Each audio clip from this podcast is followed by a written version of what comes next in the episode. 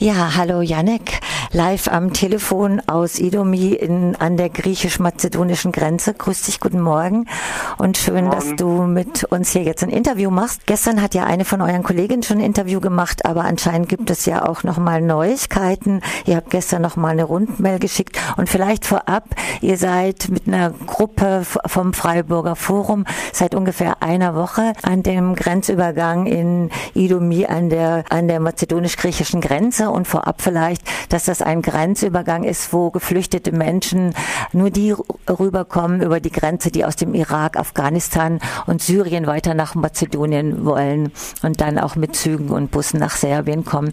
Für alle anderen ist die Grenze geschlossen. Das ist richtig, oder? Ja, soweit schon, nur dass wir eigentlich nicht vom Freiburger Forum sind. Also wir haben teilweise privat was mit dem Freiburger Forum zu tun. Das Freiburger Forum hat uns auch zugesichert, falls wir auf viel Geld hängen bleiben, dass sie uns ein bisschen sponsern. Aber an sich sind wir da irgendwie eher als Privatgruppen irgendwie aus autonom aus Freiburg losgefahren. Weil ihr nochmal so eine Rundmail geschickt habt gestern Abend. Wie ist denn die Situation heute? Vielleicht zuerst, wie ist das Wetter heute dort? Also das Wetter ist jetzt, das regnet nicht mehr, es hat zwei Tage durchgeregnet und es ist immer noch kalt.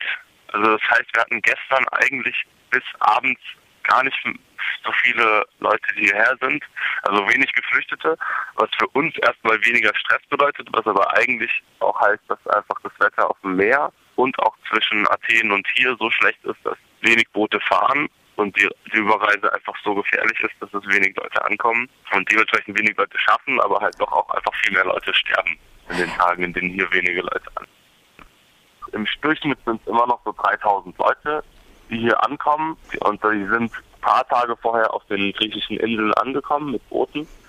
Und wenn wir hier, wieso wenn das Wetter schlechter wird, auf, äh, auf dem Meer und auch auf den Straßen, ähm, dann heißt das einfach nur, dass manchmal sehr unterschiedliche Zahlen, aber es kommen dann einfach mal nur 1000 Leute hier an pro Tag. Und das heißt einfach, dass die ähm, auf den Inseln hängen bleiben oder noch in der Türkei sind und äh, einfach weil die Überreise so gefährlich ist.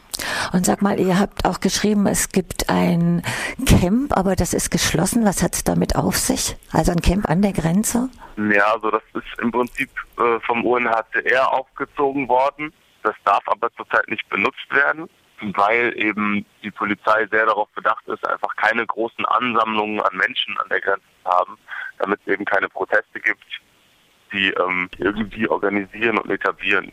Und wo übernachten dann die Leute? Naja, die meisten Leute kommen hier sehr, sehr spät an. Also die warten teilweise bis, bis zu 30, 40 Stunden in Bussen und Nebenbussen und schlafen eigentlich erstmal nicht und kommen dann, also die Grenze ist durchgehend über die ganze Nacht immer mal wieder geöffnet. Das heißt, viele warten dann auch nur stundenweise und können dann doch passieren. Also dass Leute mehrere Tage über Nacht bei uns an dem Camp in der landen, passiert eigentlich nicht, außer sie kommen eben nicht über die Grenze, was auch am Tag ungefähr, das ist schwer zu schätzen, weil wir das oft auch nicht mitbekommen, weil die Polizei die sehr schnell mitnimmt. Aber das sind auch am Tag ca. 200 Leute, die wir dann irgendwie doch versuchen, irgendwie heimlich in diese Campstruktur mal für eine Nacht zu lassen, aber sind länger können wir auch nicht bleiben. Sonst kommt die Polizei und bringt in den Abschiebeknast. Und äh, tausend Leute sind ja viele und äh, sind das hauptsächlich Frauen, Männer, Kinder? Was, äh, wie ist die Mischung? Also das ist insgesamt ganz gemischt. Also wir hatten, sind nicht davon ausgegangen, dass jetzt über den Winter noch so viele Frauen und Kinder kommen, aber es sind einige und einige Familien auch einfach.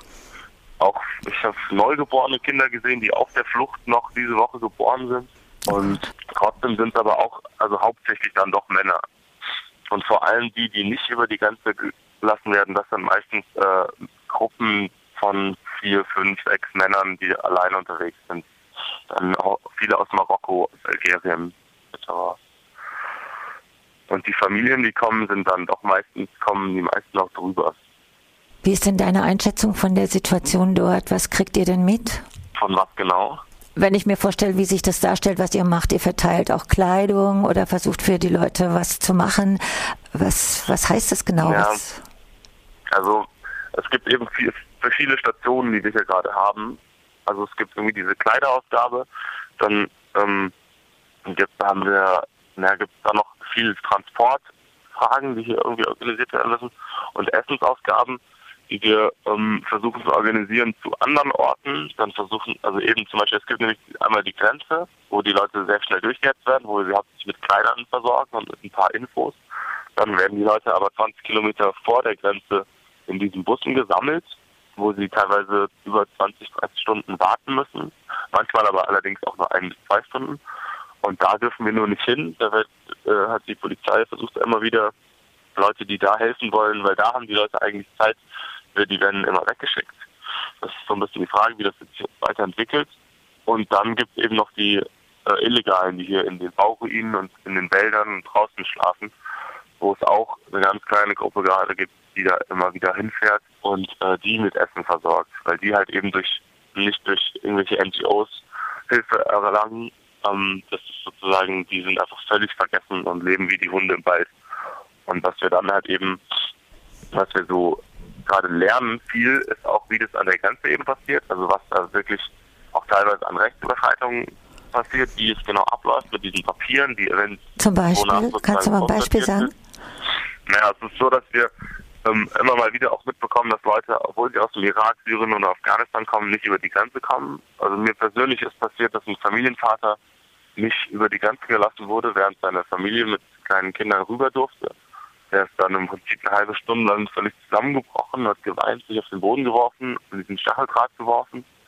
Und ähm, ich konnte nach einer halben Stunde, obwohl die Polizei irgendwie schon alle Leute wieder weggeräumt hat und ihn eigentlich in den Bus bringen wollte, habe ich die irgendwie überzeugt, dass ich mich um ihn kümmere, wo die Polizei dann doch ganz froh war, obwohl die erst noch ziemlich angegangen sind. Und ich konnte dann diesen mazedonischen Polizisten überzeugen, dass er einfach nochmal in die Papiere schaut die, er, die sie ihnen abnehmen, wenn sie, wenn sie sie nicht durchlassen, was auch illegalerweise passiert, weil sie tatsächlich noch nicht den mazedonischen Boden betreten haben und deswegen eigentlich nicht einfach ihre Papiere weggenommen bekommen dürfen.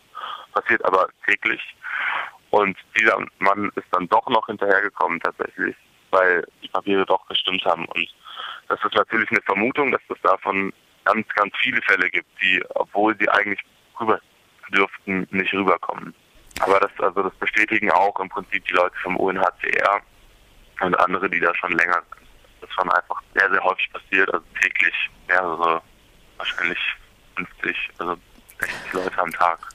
Und sag mal, äh, um, nur um mir das vorzustellen, äh, wie viele Leute sind das, die zurückgewiesen werden oder nicht über die Grenze kommen, so anteilsmäßig? Hm, anteilsmäßig ungefähr wertschätzen. Wir hatten ein bisschen darüber geredet und haben uns so ganz grob, aber es ist wirklich nur eine grobe Schätzung auf 10 Prozent irgendwie geeinigt. 10 halt Prozent halt werden zurückgewiesen. Genau, das okay. können dann aber schon auch am Tag mehrere hundert sein. Das überlegt. Ja, die sind halt hier in den Baracken und in den Bauruinen und hungern und frieren völlig, also wie die Hunde leben sie. Wir sind da gestern in den Wald gefahren, die sind sehr, sehr schüchtern, um sie zu erreichen, das ist sehr schwierig, weil sie eben auch immer Angst vor der Polizei haben. Und wir versuchen irgendwie uns kenntlich zu machen, dass wir nicht von der Polizei sind und ähm, bringen ihnen Essen, ein paar irgendwie trockene Kleider, ein paar Decken. Aber mehr ist auch leider nicht möglich irgendwie. Also denen auch Infos zu raten, an denen sie, es gibt ja auch in Griechenland irgendwelche Hotlines für Fälle, die irgendwie gerade mega hoffnungslos aussehen mit irgendwelchen freiwilligen Anwälten und sowas. Das versuchen wir denen zu sagen, aber das ist trotzdem, also hier ist einfach alles überladen, weil es so, so viele Menschen sind.